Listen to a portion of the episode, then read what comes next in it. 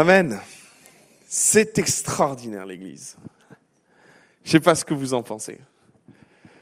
Moi, je trouve ça extraordinaire.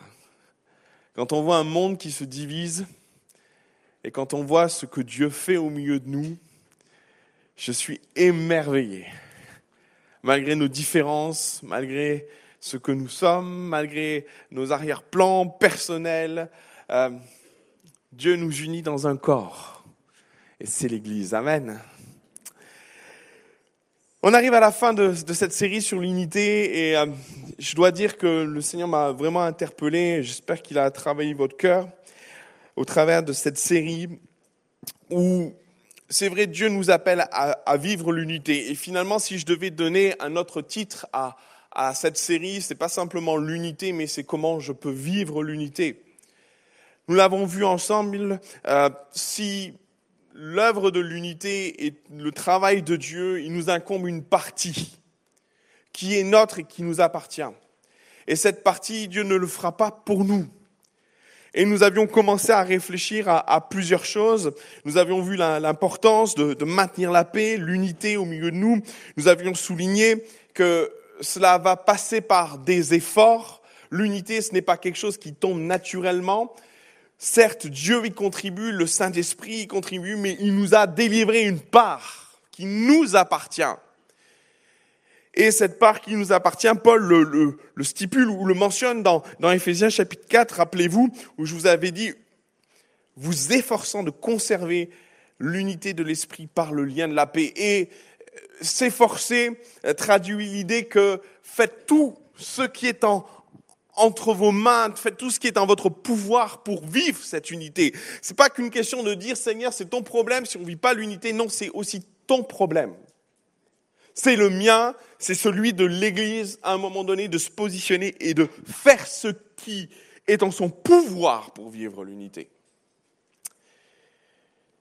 Nous étions allés plus loin parce que Paul va définir un peu plus précisément ce que veut dire s'efforcer de vivre l'unité, nous efforçons de vivre l'unité au travers d'un texte référence que nous avons pris, 1 Corinthiens chapitre 1 verset 10, il devrait s'afficher.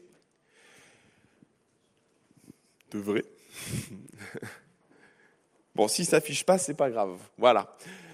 Et c'est ce que dit Paul, et il nous exhorte. Et je, je, me, je me répète sans doute, mes frères, et puis mes sœurs, ça vous appartient aussi, on est d'accord. Hein, c'est pas parce qu'il y a marqué que frères que, hein, d'accord. Vous, je vous exhorte, frères et sœurs, par le nom de notre Seigneur Jésus-Christ. Et nous avions vu premièrement à tenir tous un même langage. Et c'est un défi.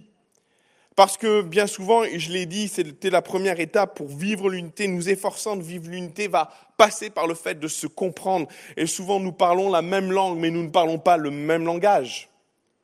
Et s'il y a une clé de l'unité, elle va passer par le fait de, de comprendre l'autre, ce qu'il a voulu partager. Et j'en avais parlé euh, et j'en reparlerai. Je pourrais en parler tellement souvent parce que je le vois tellement dans l'Église par moment. Combien de frères et sœurs, combien de situations naissent sur la base de malentendus parce qu'on ne s'est pas compris. Et puis quand on pose les choses, quand on, essaie de se placer dans la compréhension de l'autre, dans même ne serait-ce qu'au niveau du vocabulaire, on se rend compte, mais on est d'accord. Et on en arrive même à se poser la question, mais pourquoi, pourquoi on s'est divisé? Oui, mais sachez une chose, c'est si il y a une œuvre que le diable veut faire, c'est dans les incompréhensions. Et bien souvent, il se sert des incompréhensions dans l'Église pour créer des divisions. Et nous devons être euh, attentifs à ça, nous devons faire attention de bien se comprendre.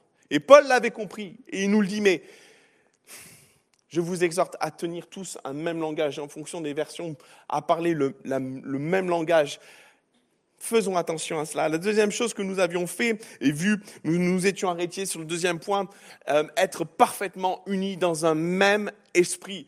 Et vraiment dans la compréhension et en fouillant et en comprenant le texte, il est évident que Paul veut souligner quelque chose de, plus profond que le simple fait de, se comprendre au niveau du langage. Par moment, euh, nous pouvons vivre des désaccords sur des choses un peu plus profondes, des désaccords qui nécessitent qu'à un moment donné, c'est ce que Paul est en train de nous dire, mets-toi à ma place pour comprendre ce que je vois.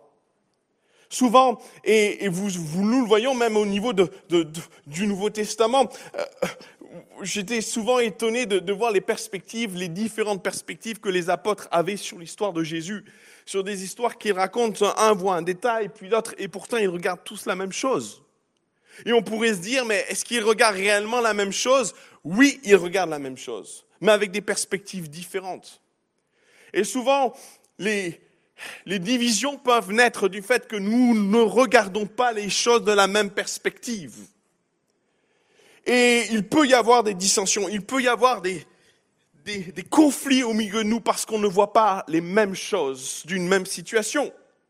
Aussi, et j'avais pris l'exemple de Paul et Barnabas qui vont à un moment donné se diviser, se séparer et quelque part se déchirer au sujet de, de Jean-Marc. Et quelque part, euh, quand Paul parle de cela, il nous invite à, à un moment donné, se mettre dans les baskets de l'autre pour comprendre ce qu'il voit, se mettre dans la perspective de l'autre pour comprendre ce qu'il voit. Et comprenez, on est dans cette notion de faire un effort. S'il y a bien une chose qui est compliquée, c'est de se mettre dans les baskets de l'autre.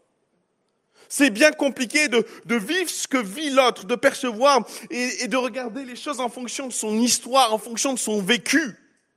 Vous savez, notre regard est imprégné de notre vécu, imprégné de notre culture, imprégné de ce que nous sommes, de notre éducation. Et par moments, parce que nous, nous venons de différents horizons, nous ne voyons pas, nous regardons la même chose, mais nous ne l'interprétons pas du tout de la même façon. Et combien de fois c'est sujet à division et pour le coup, quand on se met à la place de Paul par rapport à cette situation où il va se disputer avec Barnabas, on pourrait se dire, euh, Paul voyait Jean-Marc, le voyait faible dans la foi, voyait peut-être Jean-Marc comme un obstacle parce que euh, Paul voyait la mission, voyait l'importance, mais seulement Barnabas, lui, voyait autre chose. Quand il voit Jean-Marc, il voit un frère, il voit quelqu'un qui a besoin d'être aidé, qui a besoin d'être soutenu, il voit un potentiel. Et finalement, il regarde la même chose. Mais seulement quand il regarde Jean-Marc, il ne voit ne voit pas et interprète la personne de Jean-Marc de façon différente. Qui a tort Qui a raison? Difficile de le dire. Mais finalement, on se rend compte que quelque part, peut-être les deux avaient raison. Et j'ai eu souvent des interprétations de mes enseignants à l'école biblique. Voyez cette séparation entre Paul et, Barnabas comme, comme si Dieu était en train de, les préparer à des, à des, des, choses différentes. Alors certes, ils se séparent humainement. Et nous avions pris le texte et il semblait que ça a été une altercation violente. Ils se sont pris la tête pour être surpris de ça. Mais si derrière la finalité était que Dieu les destinait à deux directions différentes, finalement ils auraient pu, en se mettant dans les baskets de l'autre, comprendre que ni l'un ni l'autre n'avait tort, ni n'avait raison, et peut-être qu'il fallait comprendre qu'à un moment donné, Dieu les destinait à, à prendre des chemins différents. Et un de mes profs d'école biblique en est arrivé à cette conclusion. Et m'a souvent dit euh, dans, dans ce texte-là, Dieu avait des destinées différentes. Il fallait que Paul et Barnabas se séparent seulement. Ils n'avaient pas besoin de se disputer pour arriver à ça. Pas besoin de se déchirer pour arriver à cette conclusion. Peut-être en se mettant dans les chaussures de l'autre, ils auraient compris et peut-être arrivé à un commun accord en se disant, ben, Seigneur, c'est peut-être ce que tu veux de nous, c'est que peut-être quelque part nous prenions des, des chemins différents parce que tu nous appelles à des ministères différents. Et profondément, lorsqu'on regarde la personne de Paul, c'est un ministère apostolique. Et le ministère apostolique est dans l'implantation d'église. Et quand on regarde Barnabas, on voit profondément dans ce ministère un ministère pastoral. C'est foncièrement des choses différentes. Le ministère apostolique a pour but de bâtir des églises. Le ministère pastoral a pour but de bâtir des hommes. Hmm.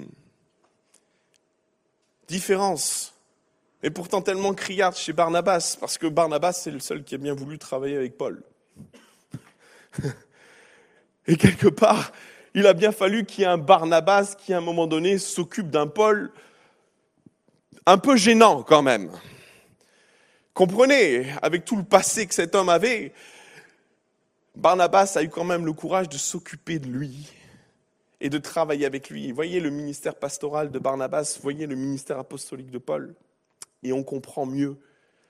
Peut-être qu'en se mettant dans les baskets de l'autre et face aux choses qui nous différencient, Et je crois qu'il y, a une vérité spirituelle à retenir, c'est que, comme Jésus le faisait souvent, Jésus était doué d'une empathie spirituelle extraordinaire. Le Saint-Esprit lui révélait les choses, lui l'amenait à voir ce qui se passait dans les cœurs, à ressentir, à être capable de voir l'amour. Quand il y a une femme pécheresse à ses pieds, il dit, cette femme a beaucoup aimé. Jésus aspirait ce que la, la personne vivait. Et on doit vivre l'empathie au milieu de nous. On doit pouvoir se mettre à la place de l'autre. On doit pouvoir voir les choses pour mieux comprendre. Et par moments, on s'emballe dans les incompréhensions parce que nous pensons que l'autre pense comme nous. Je ne sais pas si ça vous est arrivé. Et parce qu'on pense que l'autre pense comme nous, on analyse tout en fonction de ce qu'on pense, pensant que l'autre voit exactement les mêmes choses. Faux. Faux. Et en se mettant à la place de l'autre, bien souvent, on arrive à comprendre pourquoi il dit non, pourquoi ça ne passe pas, au risque même, mes frères et sœurs, de nous changer nous-mêmes. Parce que quand on se met à regarder les choses avec le filtre de l'autre, on est surpris de voir l'autre perspective. Et j'aimerais vous dire, nos différences, mes frères et sœurs, ne doivent pas nous diviser, mais elles doivent nous enrichir. Et souvent, les différences, nos différents points de vue nous amènent sur le terrain de la discorde. Seulement, je crois que Dieu nous a fait différents pour nous enrichir et pas pour nous diviser. Et si par moment nous sommes abrupts ou, ou, nous avons un raisonnement bien déterminé, bien fermé, se mettre dans les chaussures de l'autre, c'est risqué. Parce que ça peut vous amener à voir les choses complètement différemment et voir ce que l'autre voit. Et finalement, quand on regarde Jésus avec cette pécheresse, tous étaient en train de critiquer. Simon, le, pharisien, était là. il disait, mais si Jésus savait ce qu'est cette femme, et puis quand Jésus amène la vérité, amène son point de vue sur cette femme, combien de fois, peut-être de prime abord, on est tous bien placés parce qu'on connaît l'histoire, mes frères et sœurs, mais si on avait été dans la salle, et si nous avions connu cette femme? Soyons honnêtes. Peut-être on aurait été de ceux qui auraient critiqué ouvertement peut-être Jésus. Hmm, réfléchissez à ça. Mais quand Jésus met son point de vue sur la table et qu'il voit le cœur de cette femme qui a beaucoup aimé, met tout le monde d'accord. Oui, l'empathie est une clé de l'unité, mes frères et sœurs. Efforcez-vous de vivre l'empathie. Aussi ce soir, le dernier thème, et c'est Paul qui le dit, je vous exhorte, faire par le nom de notre Seigneur Jésus-Christ, assez vrai à tenir un même langage et à ne point avoir de division parmi vous. Et comprenez derrière division, le texte est, est très intéressant parce qu'il parle de déchirure. Et il poursuit parmi vous, mais à être parfaitement unis dans un même esprit et dans un même sentiment. Ça m'a beaucoup interpellé ce texte, la, façon dont Paul en parle, et je me suis permis de, mettre différentes versions. On va, on va avancer. Et voyez ce qui se passe. Il, soyez étroitement unis dans un même esprit. Ces différentes versions, euh, dans un même esprit et dans une, dans la même pensée. Et de manière globale, les textes et les différentes traductions traduisent une évolution. Paul parle de, la, de nos échanges, de parler le même langage. Après, il parle de, de venir sur le même terrain de compréhension, de, de, de se mettre dans les baskets de l'autre pour comprendre les différences qui sont les nôtres. Et puis Paul va encore plus loin. Et c'est comme quelque chose qui, qui, qui va de plus en plus loin. Et la dernière pensée, et c'est la plupart des, des, des, réflexions que les traducteurs ont eues, et des, des textes et des études qui ont été faites, Paul va croissant dans l'unité, dans la profondeur de vivre l'unité. Et si, de prime abord, Paul, Paul parle du langage et de parler le même langage, jusqu'à un moment donné arriver à se mettre d'accord en, se mettant dans les chaussures de l'autre, il va encore plus loin dans l'unité que l'Église et que qu'il veut voir dans l'Église. Là, je me suis dit, waouh, Seigneur, mais où tu veux nous conduire? Qu'est-ce que tu veux nous amener à voir et à comprendre? Le mot grec qui est derrière esprit ou opinion ou pensée, parce que c'est toujours la même réflexion. Le, mot, le mot grec qui est derrière, c'est gnomie. Euh, c'est un terme qui est employé dans la faculté de la connaissance, de l'esprit, de la raison. Euh, c'est ce qui est pensé ou connu par moi-même. C'est mon opinion. Et c'est pour ça que euh, d'autres, un autre auteur va, va, traduire ce texte par opinion. Euh, en d'autres mots, c'est ce qui est généré au plus profond de nous. Et si parle, Paul parle de s'entendre dans le langage, si Paul parle aussi de s'entendre sur dans la compréhension de, de se comprendre l'autre en se mettant dans les baskets de l'autre, là, il va encore plus loin. Vive une unité dans l'esprit. C'est assez extraordinaire, n'est-ce pas? De vivre quelque chose où... La dernière fois, je pensais parler de l'idée de la pensée unique, mais c'est plus que ça. Et permettez-moi une approche et une traduction qui pourrait nous aider à comprendre ce que Paul a voulu dire. Être sur la même longueur d'onde. Ça vous parle? Être sur la même longueur d'onde. Vous savez, des fois, on vit des choses extraordinaires avec des personnes et puis on se rend compte, waouh, mais on est sur la même longueur d'onde. Et on est étonné de le vivre chez l'autre. On est étonné que l'autre pense la même chose. On est étonné que l'autre ait la même opinion que soi. D'ailleurs, c'est comme ça qu'en général, les relations amoureuses commencent. On pense que l'autre pense comme nous. Alors on se dit, ah, génial. Au fur et à mesure du temps, on comprend que, bon, il y a des petits ajustements à faire. Hein être sur la même longueur d'onde. Et spirituellement, mes frères et sœurs, c'est ce que Paul nous invite à, vivre. Il ne parle pas, attention, de, de, de pensée unique, ce n'est pas ça, c'est qu'à un moment donné, il parle d'une convergence spirituelle qui fait que on vit et on réfléchit dans un même diapason. Et je me suis dit, c'est quand même extraordinaire. C'est extraordinaire de, voir ce que l'on peut vivre dans le corps de Christ, parce que c'est ce que Paul nous invite à vivre. Il y a un texte qui m'a interpellé et qui est un peu dans cette même veine de pensée. C'est Actes chapitre 1, verset 14, je crois que je l'ai mis. On se retrouve dans ce temps où les disciples attendent la Pentecôte et regardaient tous d'un commun accord. Waouh Ils sont 120, ils sont 120 d'accord. Il n'y en a pas un qui dit Ah non, écoute là, euh, non. Ils sont d'accord et ils persévéraient dans la prière. C'est extraordinaire. Je, trouve ça extraordinaire avec les, les, femmes et Marie et mère de Jésus et avec les frères de Jésus. D'un commun accord. Comme s'ils étaient sur la même longueur d'onde, la même compréhension, la même pensée. Et ils avançaient ensemble jusqu'à ce que le Saint-Esprit tombe. Et vraiment, ce soir, je voudrais mettre en évidence une réalité de ce que Dieu veut nous amener à vivre. Et je suis convaincu que l'Église est appelée à vivre ça. Hein et de façon particulière aussi. Et si je devais mettre un point ou quelque chose d'essentiel à l'intérieur, je dirais que c'est l'œuvre du Saint-Esprit. Oui. Pour nous mettre tous au diapason, il faut quelque chose de surnaturel, mes frères et sœurs. Vous y trompez pas. Ça n'existe pas ailleurs. Ça fonctionne dans l'Église parce que le Saint-Esprit est à l'œuvre et que le Saint-Esprit crée les conditions et l'atmosphère spirituelle pour vivre quelque chose d'extraordinaire où nos pensées se rejoignent et pour vivre ce, ce, sentiment extraordinaire, on est sur la même longueur d'onde. Essayez de le faire par vous-même, vous allez voir. Ça va être compliqué. Et il y a un texte qui est vraiment juste magnifique, c'est un Corinthiens chapitre 12 verset 11. Il nous est dit, un seul et même esprit opère toutes ces choses, les distribuant à chacun en particulier comme il le veut, verset 12. Car comme le corps est un et a plusieurs membres, et comme tous les membres du corps, malgré leur nombre, ne forment qu'un seul corps, ainsi en est-il de Christ. Verset 13, et notez bien tout ça. Nous avons tous en effet été baptisés dans un seul esprit pour former un seul corps, soit juif, soit grec, soit esclave, soit libre, soit homme, soit femme. Allez-y, mettez toutes les différences qui puissent exister. Et nous avons tous été abreuvés dans un seul esprit.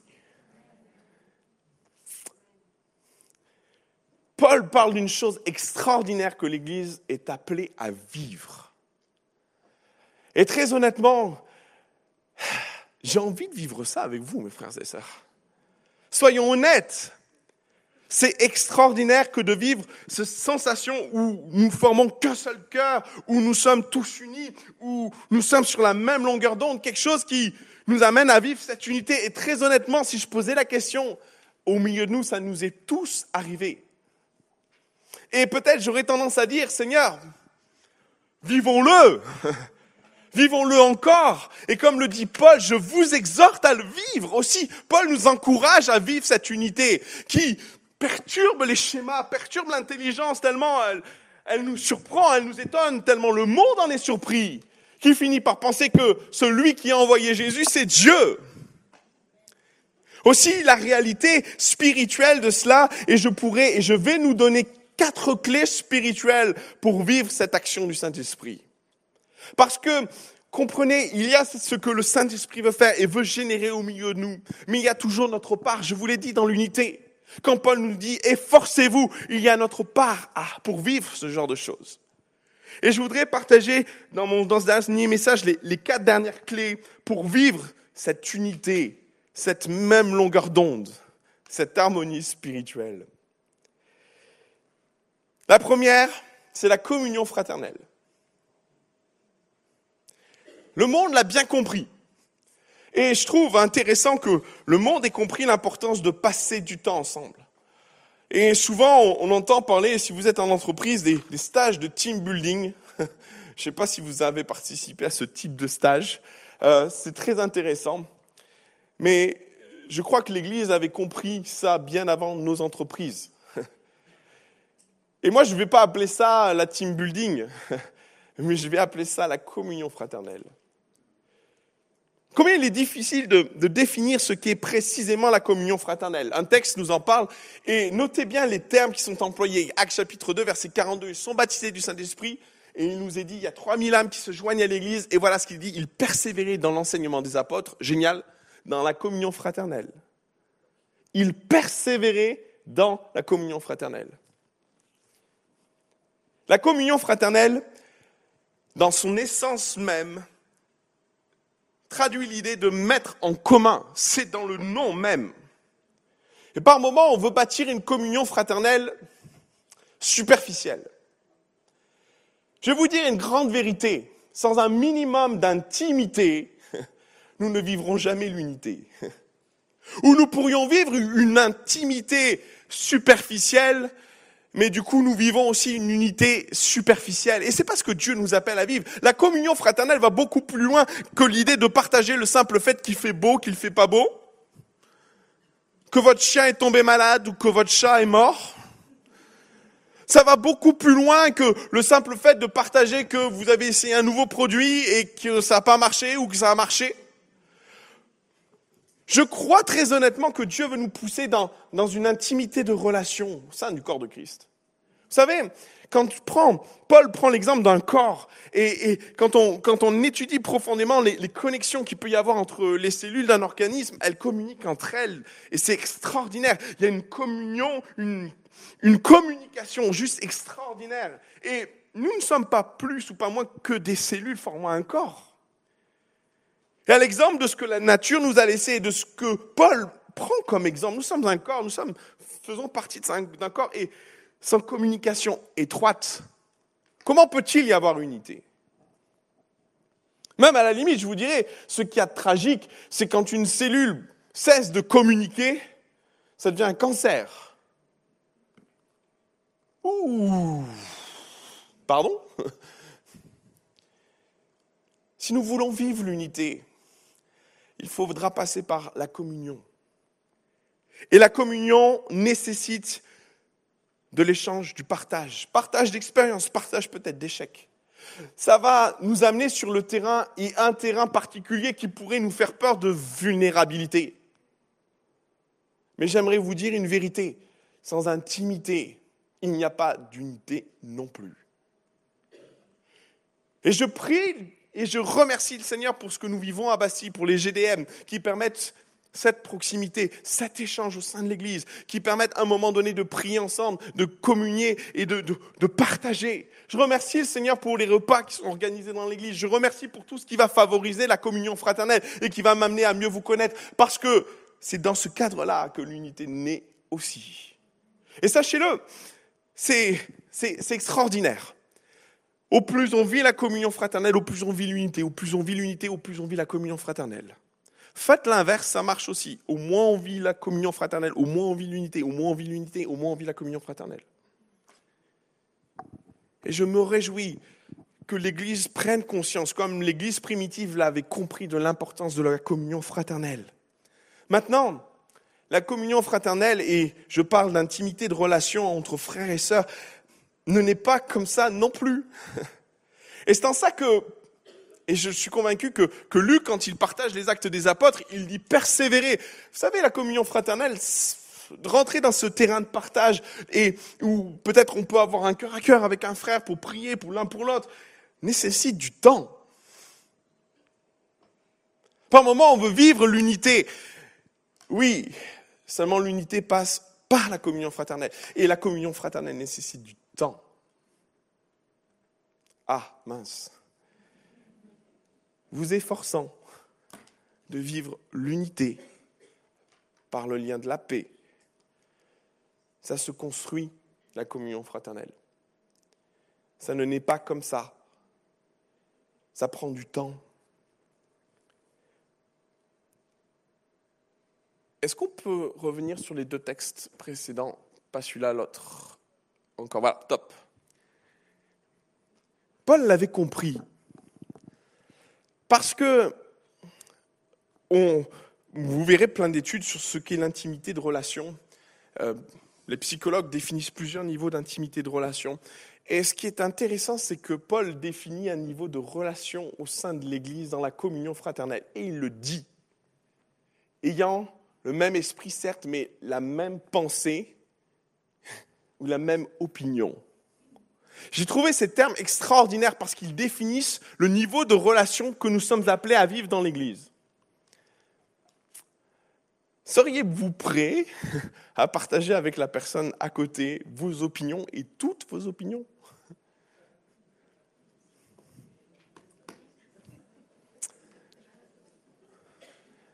Genre, je pense que le pasteur est mal habillé ce soir.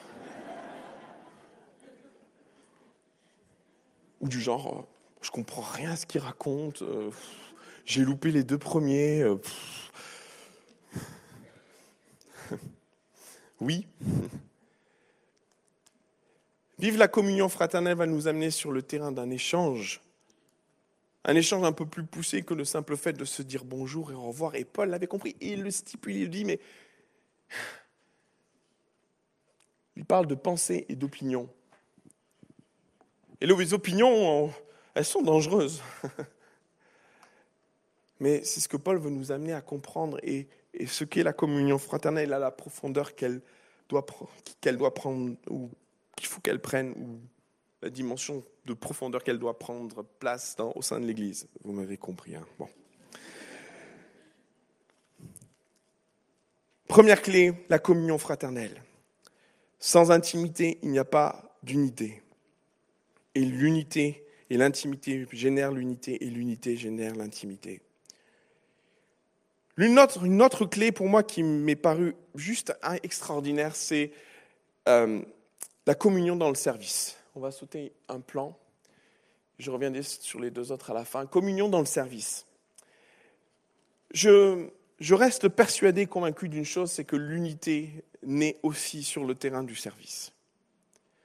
Et pas que sur le terrain du service euh, le plus en vue, bien souvent, j'aime tellement l'idée que nous servons et nous sommes appelés à servir Dieu dans le secret. Euh, cette idée-là me vient des textes que Jésus partage. Si tu pries, prie dans le secret. Si tu donnes ton offrande, fais-le dans le secret, que ta main droite ou ta main gauche ne sache pas ce que fait ton, ton autre main. Bref, il y a une idée du secret, une bénédiction particulière pour ceux qui servent dans le secret. Et bien souvent, moi j'ai vu l'unité naître de ceux qui servent dans le secret. Parce qu'il y a comme une bénédiction en fait de, de s'unir dans, dans, un objectif, dans un service. Et je bénis Dieu de voir des frères et sœurs unis dans leur service dans Bastille faire des choses dont on n'a pas idée, mais de voir l'unité qu'il y a au milieu d'eux parce que Dieu bénit. Croyez ça. Et quand Dieu est seul à voir ce que nous faisons et quand Dieu voit ce que nous entreprenons, je vois Dieu se réjouir de voir notre cœur tout entier pour lui, pour son service, et être le seul spectateur de nos actions et de notre service. Et quand Dieu voit ça, le cœur du Père se réjouit, et croyez-le ou pas, Dieu est au milieu d'eux. Et si Dieu y est, permettez-moi cette image, mais c'est le Saint-Esprit qui est là. Il génère un, lien spirituel difficilement quantifiable, difficilement exprimable, mais Combien de fois je me suis retrouvé dans le service avec des frères et des sœurs et vivre une complicité extraordinaire? Une complicité que qu'on pourrait expliquer par des mots, une complicité où à un moment donné, sans même se parler, on se comprend. Et combien de fois dans le service de Dieu, j'ai servi pendant des années dans des camps d'ados, et dans, au milieu de colonies de vacances, avec des, des frères et des sœurs, on, on, on, était dévoués à la tâche, on mettait tout notre cœur, on n'était pas payé pour ça. C'était long, c'était fatigant, c'était sur nos vacances. Mais on a vécu des temps d'unité extraordinaires dans le service de Dieu.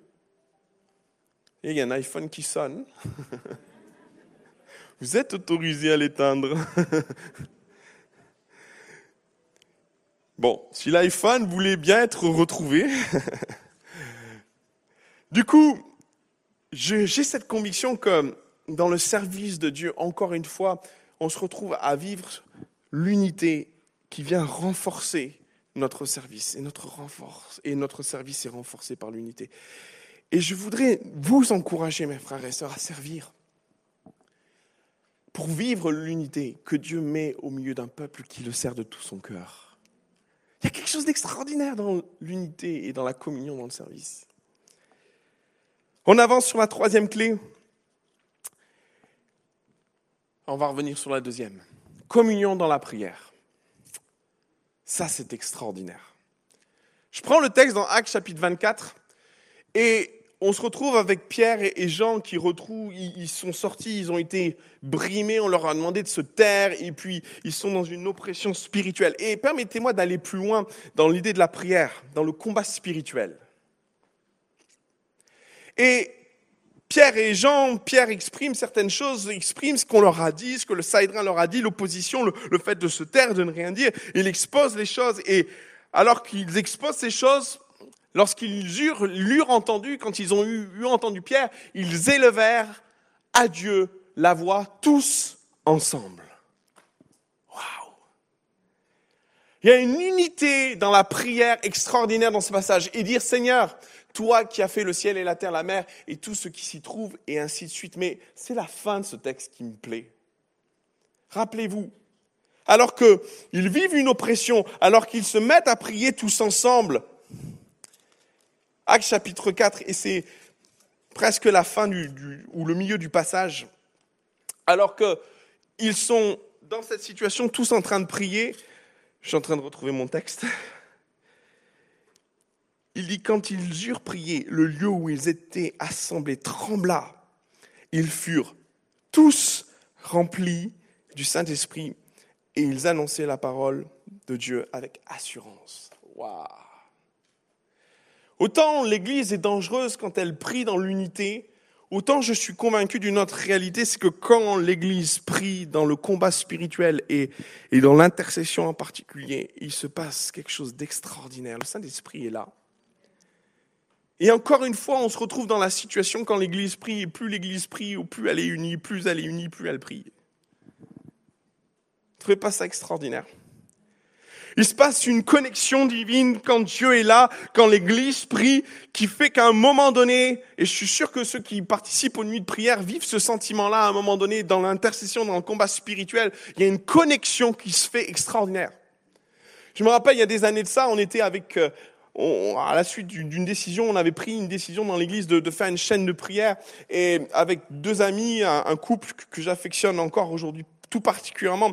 J'étais tout jeune, j'avais 17 ans et, euh, et on s'est dit, ben, on se connaissait pas bien, mais on a décidé de prier ensemble. Et les, les premières fois qu'on a prié ensemble, on a senti qu'il se passait quelque chose et et au fur et à mesure, on devait, on était censé prier une heure ensemble, on finissait toujours par prier cinq ou six heures d'affilée. Et il se passait des choses bizarres, des choses étonnantes, où à un moment donné, alors que l'on est en train de prier, le Saint-Esprit, comme s'il était en train de connecter nos esprits, nous, révéler la, la prière de l'autre.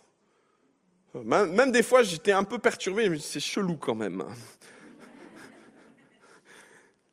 Bon, alors du coup, il me piquait ma prière, mais c'est pas grave. Mais je suis convaincu qu'il se passait quelque chose qui ne peut s'expliquer dans les mots, mais une unité surnaturelle que le Saint-Esprit génère quand l'Église prie, quand l'Église se connecte dans un combat spirituel, dans quelque chose qui, qui nous pousse à élever la voix, qui nous unit euh, dans une intercession, qui nous unit dans, dans, un combat spirituel. Et alors que nous prions, il se passe une connexion. Saint-Esprit descend au milieu de nous et connecte nos esprits au point d'en arriver à prier la même chose. Et combien de fois le Saint-Esprit nous a guidés dans des temps de prière où on sentait poussé par le Saint-Esprit à, à, partir dans des, dans des sujets simultanément? Hmm. Ah, le Saint-Esprit peut nous amener à vivre de drôles de choses, je vous le dis. Et l'intercession est une de ces clés. Je vais terminer par un dernier point et ce point-là, c'est l'une des dernières clés. C'est la louange.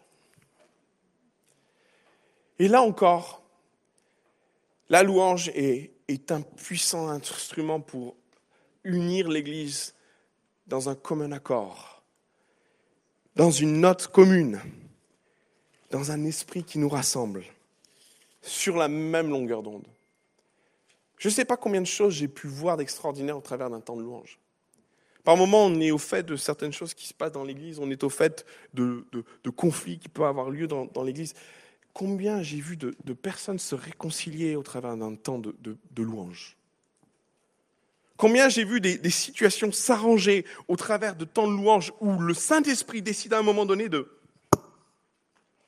Vous êtes séparés, ça ne me plaît pas. Vous êtes déchirés, ça ne me plaît pas. Il se passe des choses quand le peuple loue Dieu.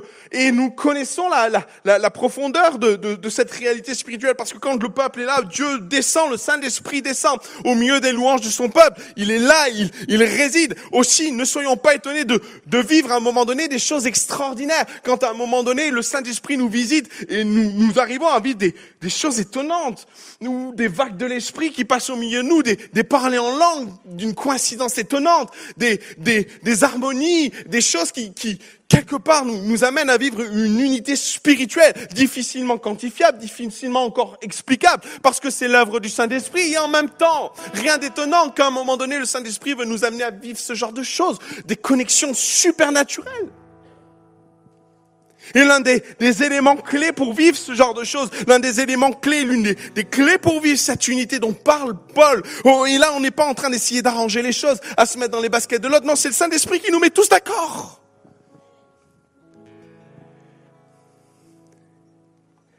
Il y a quelque chose d'extraordinaire dans la louange. Et comme dans l'intercession, mes frères et sœurs. Je peux que vous encourager à vivre ce supernaturel de l'unité. Quelque chose qui dépasse notre entendement, notre compréhension même, qui bizarrement nous fait aimer l'autre. Vous voyez de quoi je parle? Quand on vit des temps de visitation particuliers, le Saint-Esprit nous met tous d'accord. Et je prie que, alors que nous commençons cette année, que le Saint-Esprit nous mette tous d'accord. Alors, euh, faisons les efforts qui sont ceux qui nous appartiennent. Cherchons à comprendre l'autre. Cherchons à parler le même langage, comme Paul va le dire. Cherchons à, équilibrer, à, comprendre ce que l'un et l'autre a voulu dire pour éviter les malentendus. Cherchons à nous mettre dans les chaussures de l'autre. L'empathie, c'est une clé l'unité. Pouvoir voir ce que l'autre voit et s'enrichir de notre différence. Et surtout, Saint-Esprit va prendre un temps là tout de suite. Est-ce qu'on a soif de vivre cette unité supernaturelle? Cette unité qui dépasse notre intelligence, notre entendement, qui nous amène à dire mais qu'est-ce qui se passe au milieu de nous? Mon frère, ma soeur, il y a une connexion divine entre nous qui, qui m'amène à dire Waouh Seigneur, waouh tu nous mets tous au même diapason, tu nous amènes à, vivre l'unité de, l'esprit. Et voyez, la danse n'est pas une manipulation, quoi que ce soit, c'est juste le Saint-Esprit qui œuvre au milieu de nous et qui veut œuvrer dans notre Église. Et combien nous avons besoin de vivre l'unité. L'unité, comme je l'ai dit, ce n'est pas quelque chose dont on doit se passer. Ce n'est pas une option dans l'Église, parce que si l'unité, si l'Église se déchire, si une maison se déchire, elle ne peut subsister. Alors qu'en ce début d'année, nous puissions vivre cette unité supernaturelle. Dans un temps où Dieu nous rassemble, nous met tous au même diapason, dans la prière et dans l'intercession. Voulez bien qu'on fasse une chose ce soir? On va se lever tous ensemble. Et je voudrais qu'on puisse prendre un temps de, prière, premièrement. Je voudrais t'encourager à prier pour ton voisin, pour la personne qui est à côté de toi. Et peut-être, euh, laissez le Saint-Esprit vous guider là-dedans. Hein. C'est peut-être la personne qui est à côté de vous, mais comme ça peut être une personne aussi lointaine, mais peut-être on va mettre on va mettre à exercer ce que j'ai parlé. Euh, bonjour, au revoir. J'aimerais que tu puisses prier pour moi dans un domaine particulier. Il y a peut-être quelque chose qui est sur votre cœur, il y a quelque chose que vous avez besoin d'apporter au Seigneur ce soir. Peut-être tu es même venu pour ça. Partage-le avec ton voisin. Partage-le avec lui. Partage peut-être ton fardeau. Dis-lui, voilà, j'aimerais que tu puisses prier pour ça. Vivons la communion fraternelle. Soyons pas superficiels. Parce que sans intimité de relation, nous ne pouvons pas vivre l'unité non plus. Et ce soir, on peut faire un pas vers l'autre en échangeant en communion avec lui. Et puis une fois qu'on a partagé, on va plus loin, on prie pour l'autre. On prie pour l'autre avec foi, on prie pour l'autre avec passion, on prie pour l'autre avec encouragement, avec ferveur. Et en même temps, la prière fervente du juste a une grande efficace. Alors crois ce que tu pries parce que tu pourrais voir la vie de ton frère changer. On a un Dieu puissant. Et quand l'Église s'unit dans la prière, il se passe des choses, mon frère, ma soeur. Expérimente l'unité, expérimente l'unité spirituelle dans laquelle Paul nous invite. Je vous exhorte à vivre cette unité. Je vous exhorte à, vivre cette unité de l'esprit. Et à un moment donné, alors vous priez l'un pour l'autre, laissez le Saint-Esprit vous guider. Laissez le Saint-Esprit vous amener à vivre cette communion. Alléluia. On essaie de prier ensemble. On essaie de prier les uns pour les autres. On essaie d'aller vers l'autre. C'est pas facile. Mais allez-y. Prions les uns pour les autres. Élevons la voix les uns pour les autres. Combattons les uns pour les autres. Échangeons. Communions. Et demandons au Saint-Esprit de nous guider dans la prière et dans l'intercession. Laisse le Saint-Esprit te conduire. Laisse le Saint-Esprit t'amener à vivre la communion fraternelle. Laisse le Saint-Esprit t'amener à vivre l'unité dans la prière. Et laisse-le te conduire dans, l'unité de l'Esprit.